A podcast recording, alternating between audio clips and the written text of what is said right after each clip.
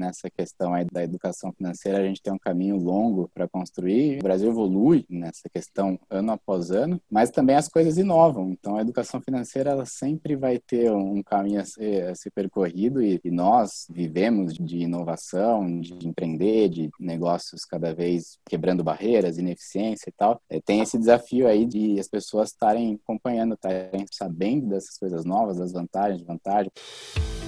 Olá, eu sou Rafael Marino, diretor de marketing da Exceed. Seja bem-vindo ao Na Linha de Frente, um podcast feito com investidores e grandes executivos de startups do país. Aqueles que estão de fato na linha de frente tomando as decisões mais difíceis de uma empresa. Com muitas dicas e histórias exclusivas, aqui você vai descobrir como fundadores e líderes das maiores startups do Brasil enfrentaram os grandes desafios de crescer uma empresa como o crescimento inicial, a escalabilidade, a gestão em períodos de crise e principalmente a busca pelo investimento. Esse podcast é produzido pela Exceed, a primeira plataforma de investimentos online em startups do Brasil. Ah, um último detalhe antes da gente começar. Sabemos que muitas vezes a gente precisa errar para poder evoluir, e nesse programa não será diferente. Portanto, vou te pedir um favor. Caso tenha gostado do episódio, vai ser muito legal se puder compartilhar ele no seu Instagram. E marque arroba Investimentos. E-Q-S-E-E-D Investimentos. Nos diga o que achou. Ficaremos super felizes em saber suas opiniões e principalmente suas críticas. Então, vamos lá? Aproveite esse episódio.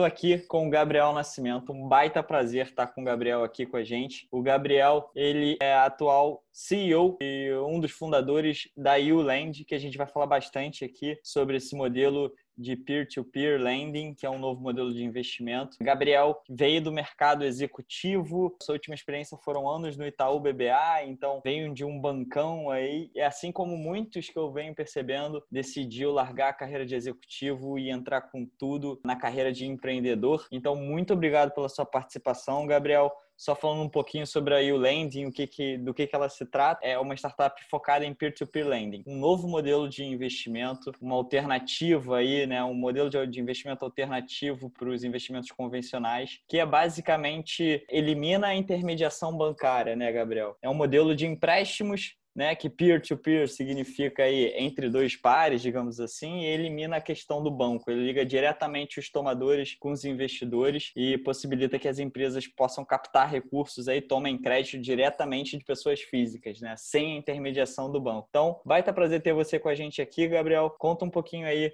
sobre a sua história e por que, que você decidiu criar a ULand, Gabriel. Ô, Rafael, obrigado. Primeiramente, agradeço o convite, agradeço aí o reconhecimento, a confiança, o canal que a, que a disponibiliza aí para gente, tanto na parte aí do, do conhecimento, do, do podcast, do canal, quanto na parte do negócio mesmo, né? Acesso a recursos, acesso a capital. Vocês realmente impulsionam o empreendedorismo aí. Sobre a Uland, nós somos dois fundadores aqui, eu, eu e a Bia, né? Trabalhava no Itaú BBA, a Bia entrou como trainee, eu entrei como trainee também na área de tecnologia, depois a gente trabalhou na, na área de estratégia de negócios, acabamos caindo juntos na mesma área lá, trabalhamos dois anos juntos, e a ideia de fundar a Uland foi do seguinte, o peer-to-peer lending ele já é amplamente consolidado nos Estados Unidos, na Europa, desde 2006, desde 2008, e no Brasil não era permitido. Na, na a primeira plataforma de peer-to-peer lending que abriu no Brasil em 2012, o Banco Central pediu que ela fechasse, porque era visto como intermediação bancária. Intermediação bancária e de empréstimos só instituições financeiras podiam fazer no Brasil. Então, o mercado bancário tradicional de empréstimo, como funciona? O banco capta o recurso de investidores via CDB, poupança, títulos de investimento. Esse recurso entra no balanço do banco, o banco empresta para pessoas e empresas a uma taxa de juros mais alta. O fluxo de volta, a empresa paga os juros, o tomador do crédito paga os juros ao banco e o banco fica com aquela a maior parcela dos juros e paga ali a Selic, pagar a rentabilidade do dono do, do, dinheiro, que é o CDB, a poupança. Então, essa diferença entre os juros que o tomador do crédito está pagando e que o investidor do banco está recebendo é uma diferença grande. E isso, ele come uma parte do valor gerado pela operação de crédito. Então, a intermediação bancária, o empréstimo bancário convencional, que é o, o dominante no Brasil até hoje, ele ele tem aí essa, essa intermediação bancária, esse, esse spread, essa mordida de valor aí que a instituição financeira dá. Então, peer-to-peer lending ele tem esse enorme potencial de geração de valor, que é tirar o banco do meio. O investidor investe dinheiro direto,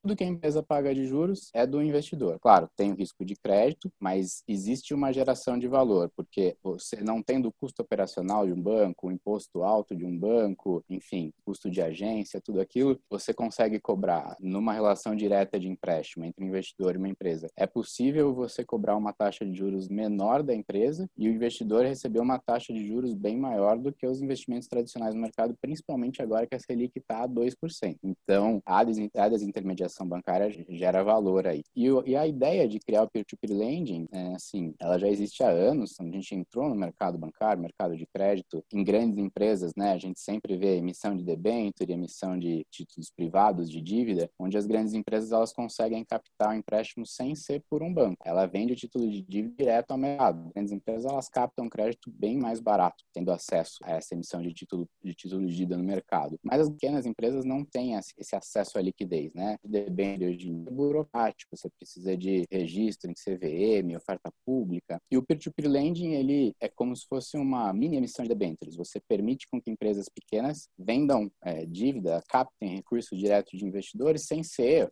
uma transação milionária, sem ser um, um, valor absurdo. Então, desde que a gente trabalha em crédito, esse acesso a, a capital, você dar a, a, empresas o acesso a capital sem ser unicamente por instituição financeira, além de gerar valor, você está dando uma alternativa a mais, você aumenta a competitividade de crédito do mercado. E a ideia, ela, a gente começou realmente a tirar do papel por conta de 2015, 2016, as primeiras plataformas de peer-to-peer lending encontraram um modelo que era adequado à legislação brasileira e esse modelo funcionou bem, culminou que em 2018 o Banco Central soltou uma resolução que efetivamente efetivamente regulava a sociedade de empréstimo entre pessoas, né, as SCPs no Brasil. E aí, esse foi o turn point aí, o que fez a gente tirar o projeto do peer-to-peer lending do papel. Resumindo tudo que eu falei, né, foi mais uma questão de ter o timing regulatório do Banco Central estar tá com essa agenda de abertura de mercado, de permitir fintechs, desconcentrar crédito de instituição financeira. Foi mais um timing de abertura do que uma ideia que surgiu naquele momento, sabe? A ideia a gente já carregava ali por trabalhar no mercado de crédito. Bacana, foi por uma questão de regulamentação e timing. E aí, cara, você decidiu sair de um bancão, né, de uma vida de executivo, se jogar nesse mundo do empreendedor, que não é muitas vezes uma decisão lógica, né, porque muda completamente a rotina, muda os valores necessários. Como é que foi esse processo de decisão de sair de um bancão como o Itaú BBA num papel executivo para se jogar no mundo do empreendedorismo? Imaginando aí que tem um monte de empreendedores escutando a gente, tem um monte de gente que está pensando em empreender. Como é que foi esse processo? Que é uma coisa que eu vejo cada vez acontecendo mais. Eu acho que esse ano ainda vai acontecer mais ainda por conta, infelizmente, de demissões e tudo mais. Muita gente boa no mercado pode ver o empreendedorismo como uma saída. Como é que foi o processo para você, Gabriel? Olha,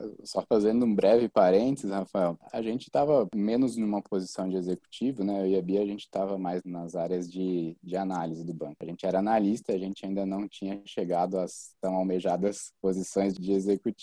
Isso é uma coisa que facilita, né? Então, o, o custo de oportunidade ali para a gente, nós tínhamos, a Bia tinha 24 anos na época, eu tinha 27. Basicamente, juntou vários fatores, né? A cabeça realmente fica nesse momento que você começa a pensar isso daí, materializar a possibilidade. Sempre tem aquele pensa, aqueles momentos do pensamento mais conservador, e é, tô aqui numa instituição super sólida, onde tem reconhecimento, enorme potencial de aprendizado, enfim, e aí você tem outro pensamento também, que é o de empreender, que você vai tomar mais risco, mas também o seu retorno, né, ele pode ser bem mais rápido, você consegue atingir coisas que numa instituição tradicional, esses atingimentos eles acabam demorando mais, eles acabam dependendo de diversos outros fatores externos. Hoje em dia ainda vira-se, os executivos viram sócios das grandes instituições financeiras e tal, mas é, é totalmente diferente, né? Como o próprio nome do programa diz aqui, a gente está do canal diz, a gente está na linha de frente quando a gente toma, toma essa decisão. Então, fatores que passaram pela nossa cabeça é o empreendedorismo ele vai ter o risco ali, mas é o potencial de retorno, então vai um pouco do perfil, né? Tem tem gente que se sente bem mais confortável ali estando numa instituição sólida, tendo pessoas para assessorar, para tirar dúvida, tendo ali uma pessoa mais experiente, mais senior acima para auxiliar, né? Tem perfis de, de pessoas que são mais propensas a correr o risco, né? Mais, mais agressivos, né? Menos conservadores. E na nossa cabeça passava tudo isso e passava também um fator que, que colaborou é que se der tudo errado, você adquirir um enorme conhecimento ali num curto espaço de tempo que vai ser valioso para o resto da vida e que essa curva de aprendizado vai ser muito mais inclinada quando você está empreendendo. Reflexões que a gente tinha na época, né?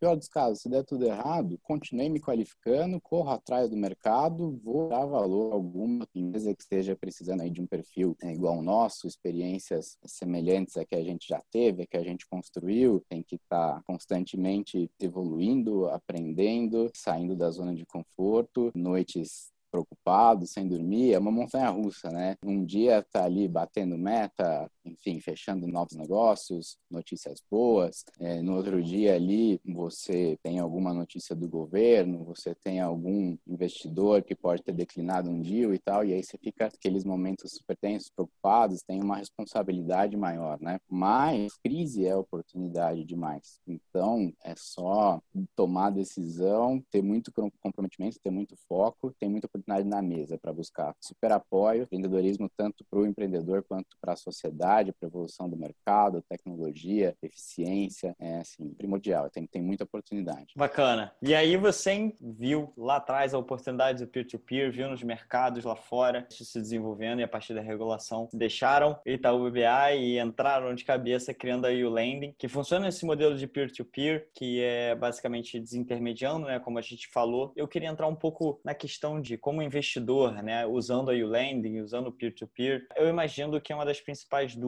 em relação a esse modelo seja com relação ao risco da inadimplência, né? Ou seja, eu vou lá botar a minha grana na lending para uma empresa que está captando, que está levantando capital e se essa empresa quebrar, se essa empresa falir, enfim, isso pode obviamente afetar o, o meu retorno financeiro. Como é que funciona a questão da inadimplência na lending? Quais são as armas que a lending tem para proteger os investidores que estão pensando em utilizar esse, esse novo modelo de investimento? Perfeito. Aí a gente entra na, na, na parte que é mais minha praia, mais minha área aí, né? na parte técnica. Investimento de risco, desde que você tenha um retorno ajustado a esse risco, ele não é ruim. Então você tem que estar tá sendo bem remunerado pelo risco que você está correndo. Né? Então, ações você está investindo em uma empresa também, né? Tem a chance de perda de capital ali? Tem, mas também você investindo diversificado, investindo com uma tese, com uma teoria, uma pré-análise ali, você tem um potencial de retorno que justifica esse risco. Ele, né, se você pegar o longo prazo ali, ou pegar uma análise aí do passado, né, dos últimos 10 anos, as rentabilidades no longo prazo sempre são positivas. No crédito, é um paralelo. Você está fazendo investimento de risco, existe o risco de inadimplência sim, porém a taxa de juros ela é maior, né, nas carteiras de crédito, onde a análise de crédito é bem feita, ela é diversificada, não pode pode ter igual ação, também não pode ser. Quando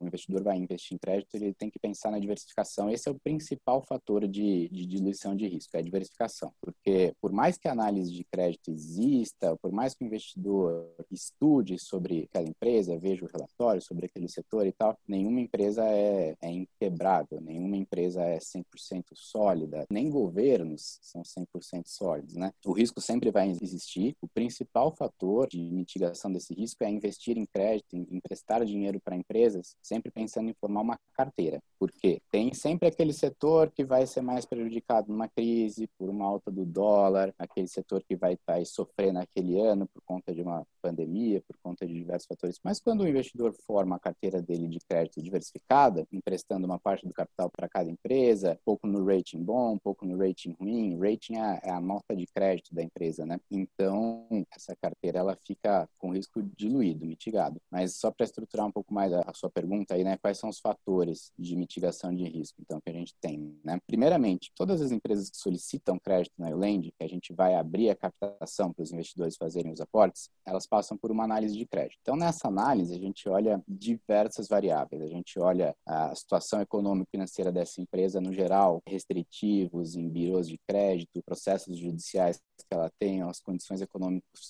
financeiras dos sócios daquela empresa, as condições de liquidez dela, caixa, se ela tem crédito aprovado no mercado, endividamento dela, se está alto ou está baixo, o setor dela, faturamento, se está ascendente, se está decrescente. Então, a gente faz uma pré-análise de crédito e aí quando as empresas são aprovadas, na etapa final da análise de crédito, a gente dá o rating, né, a nota de risco dessa empresa. Então temos empresas na plataforma da Uland, tem empresas que têm ratings melhores, riscos menores, rating A, rating B, e empresas de rating pior, risco C, D, onde a probabilidade de inadimplência com base nos fatores que a gente olha na análise de crédito, ela é maior, porém a taxa de retorno também é maior. Então, primeiro fator, diminuição de risco, análise de crédito. Hoje em dia, para você ter noção, a Uland está batendo um bilhão de reais de, de solicitações de crédito até hoje, está em 990 milhões, deve atingir um bilhão aí até semana que vem. E desses um bilhão que a gente teve de valor total de crédito solicitado, 90% dessas empresas elas não são aprovadas na análise de crédito, porque a área de crédito ela tem um filtro bem, bem apurado para não disponibilizar empresas que tenham alta probabilidade de inadimplência na, na plataforma, o investidor já ter a oportunidade um pouco mais mastigada, né? Porque o ideal seria que todo investidor entendesse de análise de crédito e vai lá, pega o balanço, faz a sua própria análise e tal, mas não é a realidade do mercado, então aí o Lend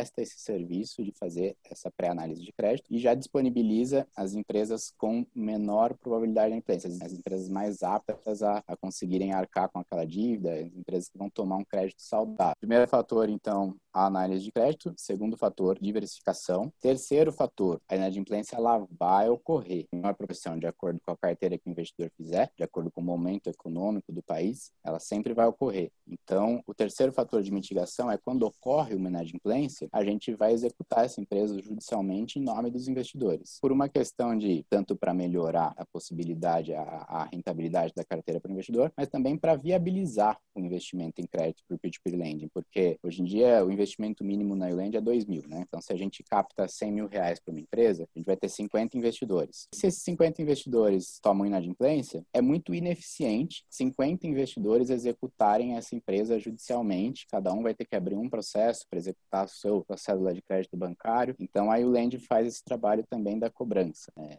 Cobrança extrajudicial e judicial quando o tomador de crédito realmente entra em inadimplência. E aí a gente faz todos os instrumentos jurídicos que as carteiras de crédito, as instituições financeiras tradicionais utilizam, a gente utiliza aqui. Então a gente entra com a execução do, da empresa, dos avalistas, bloqueio de contas, bloqueio de bens, execução de garantia. Isso demora um pouco, né, como depende do judiciário, mas enfim, a recuperação de crédito, o processo da da Iland aborda tudo, né, desde a receber a solicitação de crédito fazer análise, investidor investe, depois cobrar. Caso tenha inadimplência, vai para o judicial, a gente toma todas as medidas necessárias para recuperar o crédito. Então você tem toda uma questão de, de tecnologia e big data para poder fazer essas análises de créditos primárias, pelo menos. Os nossos sistemas eles são conectados com muitas bases de mercados para consultar os processos que ela tem, se ela deve a alguma outra instituição, se ela, enfim, é, do sócio tem algum processo, alguma cobrança de crédito que pode sinalizar sinalizar para a gente uma má situação financeira da empresa. Então, a gente tem uma, uma pré-análise que é o boa de crédito mesmo, a gente consulta grande parte das informações disponíveis, dados estruturados em Big Data do mercado. E um último ponto que eu esqueci de acrescentar também é o risco de inadimplência ele existe, mas uma pessoa de referência ali, quando a gente trabalhava no banco, até falava, não é ruim investir em risco alto, desde que o retorno seja bem precificado. Então, desde que você esteja recebendo de juros, seja maior ali, vale a pena pelo que você está tendo de inadimplência, o risco é, é, saudável, é bom tomar aquele risco, né? Hoje em dia a carteira ela rende aproximadamente 24, 22% ao ano e tem uma inadimplência de 6%. Então, no líquido aí, o que rende cobre a inadimplência e, e dá o retorno. Fantástico. E até entrando nisso, era uma curiosidade minha, né? A questão do retorno que você falou, que varia em torno de 20 e poucos por cento ao ano, né? Que, dado o cenário atualmente, se a gente olha CDB, se a gente olha esses, esses ativos financeiros cujo risco é menor e a rentabilidade também é menor, são retornos altos, né? E como você falou, também o risco é um pouquinho maior, mas há, no final das contas, uh, vale a pena por conta do retorno. Como é que você vê em relação a isso, esse cenário do P2P no Brasil, dado essa situação que a gente está vivendo de juros baixos, alta do dólar, tem uma, uma visão né, otimista do cenário econômico brasileiro que vai trazer mais estabilidade para os próximos anos por conta de uma série de indicadores, principalmente dos juros baixos. Como é que você vê o mercado de peer-to-peer -peer dentro dessa situação econômica que está vindo para os próximos anos? O que você espera desse, desse modelo de investimento? A crise ela trouxe alguns impactos, mas também muitas oportunidades. Então, o peer-to-peer, -peer, a inadimplência em geral de todas as carteiras de crédito do mercado, elas subiram porque modelos de crédito pré-crise não previam uma pandemia. É impossível você prever se vai ter um lockdown, se não vai ter, qual setor que vai ser mais impactado, qual não vai ser. Então, teve esse lado de impactos que aumentaram um pouco, diminuíram um pouco a rentabilidade das carteiras, mas também tem muita coisa positiva que, que veio com a crise, que é, primeiro ponto positivo para o peer-to-peer lending, né? Provou que o investimento diversificado, mesmo em cenários de estresse, carteira de crédito bem construída, de forma diversificada, com uma boa precificação de taxa pelo risco, diversificada em diversos setores, essas carteiras, elas continuam rentáveis. Selic baixa também é um fator que teve um impacto positivo também para peer-to-peer lending, porque quando você tem Selic muito alta, aquela questão básica do mercado, né? Selic muito alta acomoda um pouco os investidores no título público, na renda fixa, o próprio ministro da Economia cita isso bastante. Esse é um capital que não gera muita produtividade na economia, porque ele podia estar sendo emprestado para empresas que estão ali desenvolvendo tecnologia, pesquisa e tal. Ele podia estar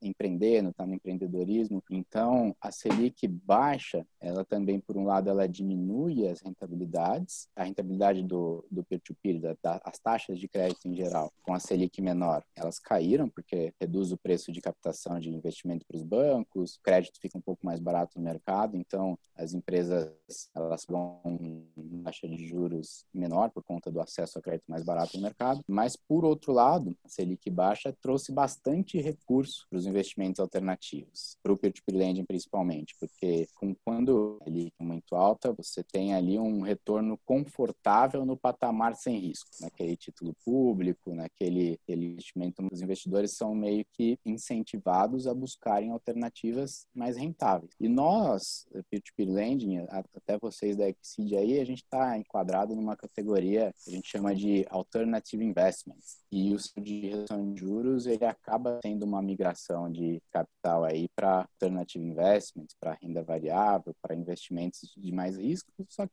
investimentos que também movimentam mais setores produtivos. Né? Então, tem a perspectiva para o longo prazo, dólar alto, por um lado, gerou um pouco mais de inadimplência em empresas importadoras, empresas ali que têm custos atrelados a dólar e tal, inflação. Porém, a gente acaba tendo mais recurso estrangeiro, o investimento no Brasil, é, ele acaba ficando mais barato, né, para o capital estrangeiro quando o dólar está tá baixo. E aí entra recurso, é mais liquidez para as empresas, é positivo. Um ponto que você comentou das perspectivas, né, em geral, a gente acha muito positivo. Outro ponto positivo que o cenário atual nos trouxe, da mesma forma que nós tivemos setores mais impactados, ficaram mais arriscados, créditos principalmente principalmente para shopping, esses setores que realmente tiveram um impacto maior na receita, tem setores que foram extremamente beneficiados. Por exemplo, o agronegócio. O preço das commodities subiu para caramba, o dólar alto também positivo para eles, as safras super com uma perspectiva de vir recorde novamente, principalmente a soja esse ano, provou também que a rentabilidade para aquela carteira diversificada, para aquele investidor que tinha lá seu investimento no, no, setor que foi mais impactado, mas também no agro, teve liquidação antecipada, teve muita empresa querendo tomar crédito, e inadimplência do agro reduziu. Então, esse foi um lado positivo que a crise trouxe, né? A gente pôde comprovar, consolidar aquelas teses de análise de crédito, carteira diversificada, impactada, porque carteira formada em diversos setores teve os impactos, mas também teve os setores que foram positivamente impactados. Ou seja, vocês seguem também o mesmo lema que a gente segue, né? Diversificar duas vezes. Diversificar a nível da sua carteira, de você com começar a incorporar esse modelo de, de investimento alternativo na sua carteira, porque pode envolver mais retornos, é uma forma de você diversificar em termos de ativos não correlacionados, né? Você investir na economia real, que potencialmente pode trazer um maior retorno, mas também tem um maior risco, então você tem que diversificar a nível de percentual de carteira. E você também fala sobre diversificar dentro da carteira de crédito, ou seja, dentro da ULand, eu diversificar em vários projetos diferentes, como você citou. Vou alocar aqui, talvez, numa empresa do agronegócio, e aí ela vai contrabalancear a outra que vai ser impactada negativamente, e no final das contas vai me trazer esse retorno que você falou aí, de 20% em média, se tiver uma carteira diversificada. Agora, uma curiosidade simples que eu fiquei: você fala que o investimento mínimo da ULand é 2 mil reais, e vocês aconselham seus investidores a aportarem em cerca de, de 10 empresas, 10 projetos. Ou seja, a gente está falando de um investimento aí, em média, mínimo de 20 mil reais para ter uma carteira bem diversificada na Uland. Agora, dando um passo um pouquinho para trás, esses 20 mil reais, vocês chegam a aconselhar o quanto esses 20 mil reais precisam ser correlacionados com a sua carteira no geral? Assim, quantos por cento você deveria alocar, por exemplo, em investimentos alternativos ou propriamente no crédito? Vocês chegam a ter algum norte em relação a isso e a indicar aos seus investidores? Vai variar de acordo com o perfil do investidor, né? Planejadores financeiros sabem nos dizer melhor isso, né? Mas da nossa concepção, aproximadamente de 5 a 15% do patrimônio é, alocado em alternative investments é saudável. Talvez para aquele investidor que tenha um perfil mais arrojado, tenha mais apetite a risco, um percentual um pouco maior, 15%, talvez até 20%, e para aquele investidor perfil mais conservador, que já está com um capital ali, enfim, aquele investidor que está mais fazendo a, a gestão do patrimônio construído, não aquele que está construindo, que tem o longo prazo ali para ele ganhar dinheiro, né? Aquele investidor está mais numa idade mais, mais avançada, mais senior, talvez deva manter ali um percentual em, em alternative investments menor, 5, 10%, enfim, é, varia de acordo com o perfil, mas entre 5 e 15% aí é saudável, é, é um risco saudável para correr, controlado para o tamanho da carteira do, do investidor e com potencial de dar um side ali de retorno para a carteira total ali considerável. É um pouco assim, diria em média de 10%, né, a nossa sugestão. Agora é o seguinte, Gabriel, eu queria entender o outro lado da moeda, queria entender um pouquinho do lado do empreendedor. Quando é que você acredita que ele deve recorrer a U-Land para levantar capital? Existem algum tipo de situação que você já tenha visto, ou pré-requisitos que acredita para que a empresa veja mais fit nesse modelo do que procurar um banco? Eu gravei um podcast com a Fernanda Ribeiro, que é uma das fundadoras do Conta Black, que é o primeiro banco digital focado em pessoas com classe social mais baixa e que nasceu justamente desse ponto, dessas pessoas, dessas empresas terem bastante dificuldade de conseguirem crédito. Do lado deles, um, um ponto de vista mais social, mas o empreendedor que está agora precisando levantar grana, ele está pensando se ele levanta de uma forma de equity, ele está pensando se ele levanta uma forma de P2P, ele está pensando se ele vai num banco, ele está pensando se ele vai acessar uma linha de crédito. Quem é o empreendedor que deveria usar esse tipo de modelo de investimento e procurar o lending? Todos os empreendedores que precisam de crédito, todos os empreendedores que não investem no negócio 100% com capital próprio, deveriam procurar o peer-to-peer lending. E você perguntou de quando, né? Se ele tem crédito tomado, se ele tem utilização para crédito, eu vou explicar por quê, é, o mais rápido possível. O peer-to-peer lending, ele traz uma alternativa nova de liquidez para as empresas. Há 10 anos atrás, há 5 anos atrás, onde as empresas conseguiam crédito no mercado? Instituições financeiras tradicionais, alguns fundos fundos de investimento, empresas grandes, debênture, ali, emissão de, de dívida privada, empresas pequenas, principalmente no interior, assim, é, tem um agiota ali, né, que, que também provia liquidez para negócios, né. E hoje em dia, continua tendo todas essas alternativas e mais o peer-to-peer lending. Só que para empresas pequenas e médias, para empresas mais novas ou empresas que necessitam de um valor de crédito mais considerável, essas alternativas tradicionais, primeiro, demora para a empresa conseguir crédito numa instituição financeira financeira tradicional, ela tem que demonstrar um histórico, ela tem que ter ali conta aberta, mostrar que tem movimentação financeira, um tempo mínimo de operação. E além disso, cada instituição tem um limite de crédito. Eu falo de que as empresas deveriam recorrer ao peer-to-peer lending ontem, porque o limite de crédito, nenhuma instituição financeira hoje em dia aprova a quantidade de crédito total que a empresa tem capacidade de pagar, que cabe no balanço dela. Por quê? A estratégia de mitigação de risco deles. Eles também querem diversificar. Eles não vão, uma empresa ali, sei lá, que fature um milhão por ano. Feita uma análise financeira ali, entende-se que um endividamento de até 200, 300 mil reais é saudável para aquela empresa. E aí a empresa tem necessidade, tem cliente, tem demanda para tomar esse crédito, comprar estoque e vender, ou então para contratar mais gente, aumentar a receita, por exemplo, um restaurante. Se ele tem demanda, tem fila, ele consegue atender, sei lá, 50 mesas. Se ele dobra para 100 e tem demanda, o crédito que ele pega vai gerar valor. A gestão financeira, o crédito bem tomado, ele tem potencial. E as empresas devem procurar o peer-to-peer lending ontem, porque dado que as alternativas de capital tradicionais do mercado, além delas demorarem, elas têm um limite que nunca vai ser toda a capacidade de crédito que a empresa pode tomar, que a empresa pode precisar, o peer-to-peer lending dá essa liquidez extra para eles. Quando um empresário, quando uma empresa toma um, o crédito no banco ali, ele consumiu aquele limite de crédito. Se ele precisar de mais, pode ser que ele consiga, pode ser que não. Então, quando ele tem uma alternativa nova de crédito, ele bebe daquele crédito ali do peer-to-peer lending e continua com as outras alternativas dele abertas, as outras portas de crédito dele continuam abertas. Então, é uma questão de gestão financeira que o empreendedor ele também deve diversificar suas fontes de recurso, porque se o empreendedor tiver conta em um único banco, ou se ele sempre que ele precisa de crédito para comprar uma mercadoria para atender um pedido maior, para pagar um décimo terceiro no final do ano, sempre que ele precisa de crédito, ele tem, sei lá, o, o mesmo banco, o mesmo escritório ali de, empréstimos ali daquela cidade do interior, né? Empréstimos informais. Né? se ele só tem aquela alternativa, o dia que ele precisar de uma fonte nova, ele pode nem conhecer o peer-to-peer lending, ele pode ficar sem alternativa de crédito. Então, se ele toma um crédito no peer-to-peer lending, ele abre essa nova porta de liquidez, essa nova porta de recurso para ele, ele está diversificando as fontes de capital e ele está tendo uma melhor gestão financeira para, num período de pandemia, num período de uma compra, de, de uma venda maior, ele consegue beber daquelas fontes de crédito sem esgotá-las. Ele vai beber um pouco do banco, ele bebe um pouco de peer-to-peer lending, sempre tem as possibilidades. E também tem a questão de que oh, quando você tem mais players oferecendo crédito no mercado, quando a empresa, ah, eu sou um cliente de peer-to-peer lending, eu conheço, tomo crédito no peer-to-peer lending e ela precisou de um crédito novo. Antes ela tem o banco para cotar. Tem o banco e o escritório informal, o fundo de investimento. Tendo o acesso ao peer-to-peer lending também, ela tem uma terceira cotação de crédito e contribui com aquela questão que o próprio Banco Central já tinha levantado também num relatório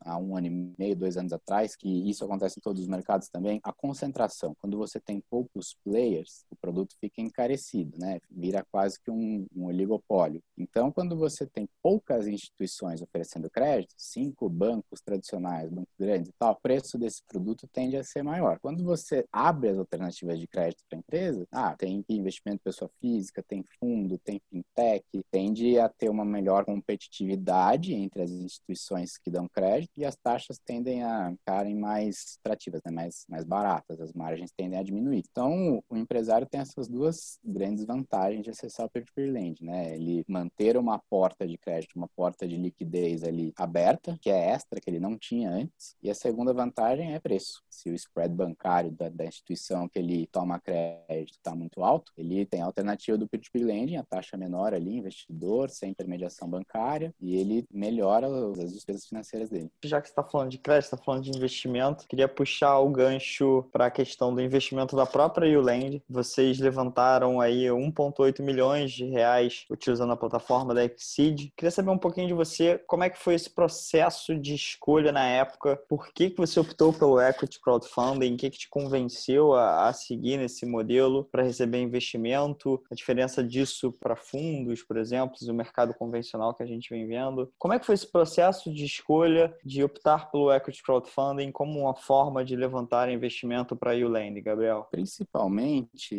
o que nos brilhou, assim, o primeiro atrativo inicial para a gente buscar conhecer um pouco mais do Equity Crowdfunding, da, da Exceed, pela simplicidade. Ponto principal é agilidade, simplicidade e desburocratização, né? Então, quando a gente viu essa alternativa de Equity Crowdfunding, a gente falou, legal, né? Ao invés do empreendedor sair negociando com, sei lá, 20 investidores anjo, mais 20 fundos de investimento, e aí ele vai ter que fazer 20 conversas com cada um dos investidores que ele está buscando capital recurso. Cada um desses investidores vai pedir um dado diferente, uma apresentação diferente, vai ter uma visão diferente e vai também ter uma negociação diferente. Então, quando consegue se transpor todas essas barreiras de conhecer, contatar, marcar reunião, fazer relatório, levanta o número, depois você tem que fazer isso com todos que você está negociando, porque você não sabe qual que vai ter ali o match com você, o fit com você. É, às vezes o negócio é super bom, mas os investidores que você acessou, eles não têm afinidade com aquele setor. Não é o perfil de investimento que ele está buscando. Às vezes o cara veio do varejo, do e-commerce, ele tem, ele investe em coisas de varejo, de e-commerce, não entende nada de jurídico, de mercado financeiro, então é um lugar que ele acha que dá retorno, mas ele não se sente confortável. Então tem que ter o fit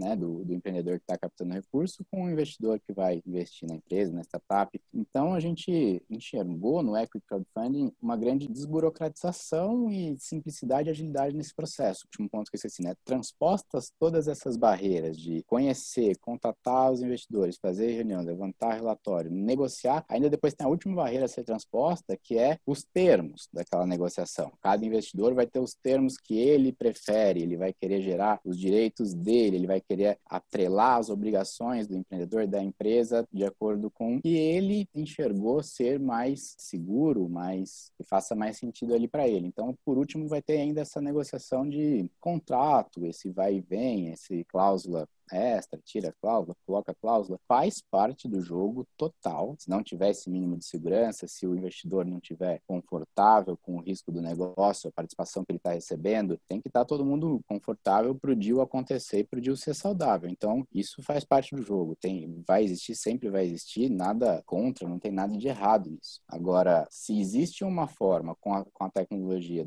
que o Equity Crowdfunding aliado à tecnologia conseguem simplificar isso daí, e por que, que eu digo simplificar? Simplificar. Porque ao invés de você fazer 20 conversas, levantar 20 relatórios, na plataforma da Exceed, você faz conversas centralizadas com a Exceed. A Exceed faz uma análise centralizada da empresa que está precisando capital recurso, né? O Equity Crowdfunding, no geral, faz uma única análise, um único relatório, e aí disponibiliza uma base enorme de investidor que vai fazer o match do investidor que se identificou com aquele negócio, com aquele investidor que acha que aquele negócio tem potencial, e se sente confortável com aquilo, e que se sente confortável com as cláusulas do contrato da Exceed. Então, esse match, a base da Exceed hoje em dia, acho que está muito maior, não sei, não sei qual é o número, na época que a gente investiu, acho que já era mais de 1.200, 1.500 investidores. Então, o Equity Crowdfunding possibilita esse acesso a uma quantidade de investidores que no offline, gastando sola de sapato, que a gente chama, né, é impossível. O empreendedor, ele está deixando de focar no negócio dele, porque ele vai sair do dia a dia ali do negócio para ficar fazendo reunião com 100 investidores, 200 investidores. Então, a geração de valor do Equity Crowdfunding está principalmente, na, na, nossa visão, né, claro que tem muitas outras, está principalmente na, na simplicidade do processo, usar a tecnologia na desburocratização e impossibilitar essa liquidez, esse, esse acesso a um match com uma base bem maior de investidores do que é possível um empreendedor percorrer no offline, gastando sola de sapato. Né? É uma questão cultural, né? Eu acho que, assim como o peer-to-peer também, é uma questão cultural de, de educação das pessoas. Cara, a gente, 90% da população ainda aplicando em, em poupança e uma série de fintechs gastando milhões e milhões e milhões de publicidade, tentando educar e conscientizar sobre novos modelos né, de investimento, tanto a Exceed quanto a Ulang e os investimentos alternativos ainda é uma questão cultural das pessoas começarem a entender esse modelo de investimento. E os empreendedores também têm a questão cultural de vir de algumas décadas aí vendo histórias de sucesso lá de fora né? O brasileiro ele, ele reflete muito essa questão cultural, por exemplo, dos Estados Unidos, os fundos, aquela jornada empreendedora de filme que o empreendedor vai, consegue fundo e a partir do fundo consegue escalar muito, mas existe algum, alguns receios, é, por exemplo, ah, porque eu prefiro um fundo porque o fundo vai me dar, por exemplo, uma parceria estratégica. Nesse quesito de parceria estratégica, existe ainda o receio do, de empreendedores em relação a equity crowdfunding, porque ah, vão ser vários investidores e tudo mais, mas até em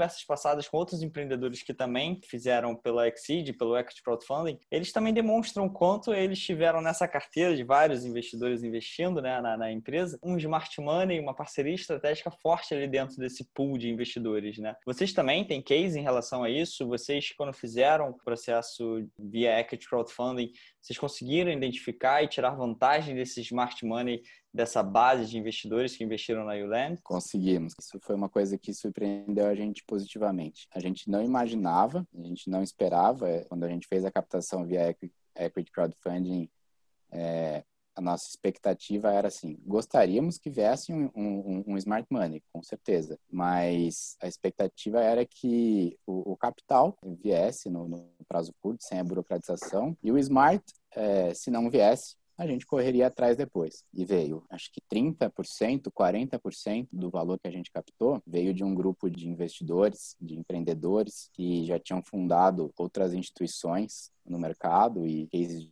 de sucesso, já tinham vendido essas, é, essas instituições, estavam na, na próxima, escalando a próxima e estavam buscando negócios, é, enfim, com, com potencial, negócios para eles para eles continuarem é, nessa né, nessa nessa jornada, né? E, e aí eles, eles ficaram sabendo da, da captação da Eland pela Exceed, é, chamaram a gente para uma conversa ali super rápida enquanto estava é, tava aberta a captação na Exceed, fizeram ali algumas, algumas perguntas sobre o negócio e acabaram investindo aí, acho que quase 30% do valor da rodada. E hoje em dia eles participam, eles estão no nosso conselho. Então nós temos reuniões quinzenais para discutir orçamento, estratégia, novos produtos, um, um, conselho que é formado pelo nosso mentor, pela nossa investidora Anjo, que foi o primeiro recurso da Euland, e por esses investidores que são do mercado, têm muito conhecimento, têm muito network, acreditam na gente, disponibilizam tempo e veio por meio da captação da Exceed. Nós, nós não conhecíamos eles antes da Exceed. E o último comentário que eu queria fazer também aqui, que eu acho relevante, gente é, comentou, tem essa questão de é, o mercado, principalmente alguns empreendedores e tal, eles eles terem essa percepção de que um, um, fundo ele tem essa geração de valor mais certa, mais potencial do que o crowdfunding por conta do smart, da parceria estratégica, a capilaridade que o fundo tem no mercado, a quantidade de dinheiro, a quantidade de outras investidas e tal. Eu acho que, assim, também não, não é um pensamento sem sentido. Eu acho que tem muitos fundos realmente que geram um valor para a empresa superior ao que os empreendedores só com dinheiro conseguiriam atingir. Mas eu acho que uma coisa não é excludente da outra. Igual nós temos essa visão do gestor financeiro, do empresário, ele tem que diversificar as fontes de acesso a crédito para ele sempre manter ali boas cotações de, de taxa,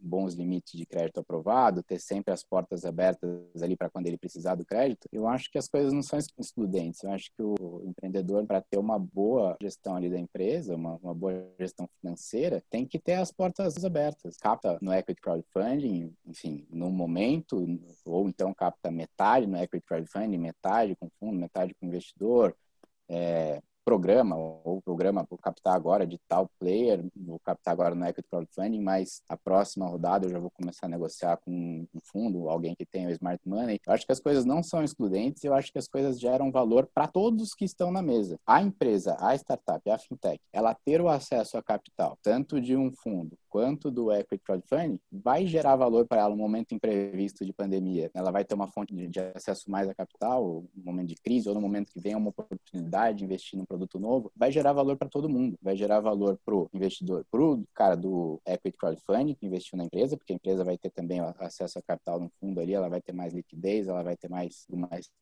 chance de, de, ter sucesso aí no que ela vai investir, ou então na, na, em sair da situação econômico-financeira dificultosa que ela está.